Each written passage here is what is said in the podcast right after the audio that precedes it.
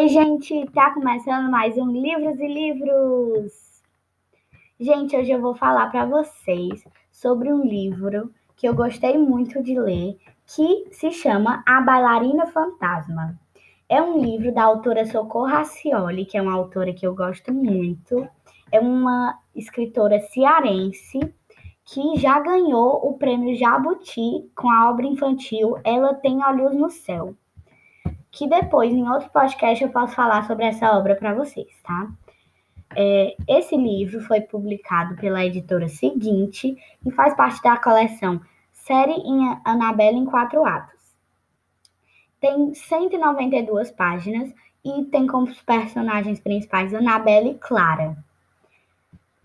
Para vocês entenderem um pouquinho da história desse livro, eu vou resumir aqui. Anabela é órfã de mãe e mora com o pai. Ele é fã de obras de arte e, devido ao seu estudo sobre o Teatro José de Alencar, é chamado para restaurar o lugar. Anabela, que agora faz várias visitas ao teatro, encontra uma bailarina vestida de azul que ninguém mais vê. Então, gente, com esse resumo, com esse título, você já acha intrigante, já fica com vontade de ler. E isso é uma coisa que eu gosto muito, que já me chama muito a atenção. E por que que eu gostei desse livro.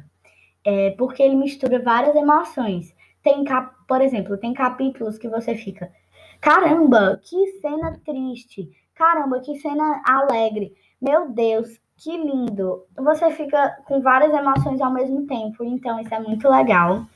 É, outra coisa que eu gosto muito é que você vai lendo e a partir a cada página que você vai lendo, você quer ler outra e outra e outra e outra, e de repente acaba um li o livro sem perceber. E, e, isso também eu acho muito legal. Todos os livros que eu falo aqui são assim, porque são os livros que eu acho mais legais. E, gente, agora uma coisa que eu queria acrescentar na Socorro Racioli é que uma coisa que eu gosto muito nela é que todas, a, to, todas as obras dela é, se passam em Fortaleza, no Ceará, que é onde ela nasceu, ou no Ceará, em alguma cidade. Por exemplo, Peixinho de Pedra, que é uma história mais infantil, é, se passa no Cariri. Vende-se uma Família, que é um livro que eu também já fiz um podcast dele aqui. Vocês podem até ver. É, se passa em Fortaleza. É, e muitos outros livros que ela tem também se passam em Fortaleza ou no, em alguma cidade do Ceará. Então, isso é uma coisa muito legal.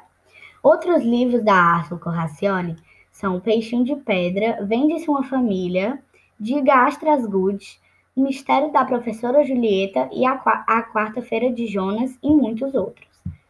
Então, gente, esse foi o podcast. Espero que vocês tenham gostado. Se gostaram, compartilhem com todos da sua família e os seus amigos. Um beijo e até o próximo Livros e Livros!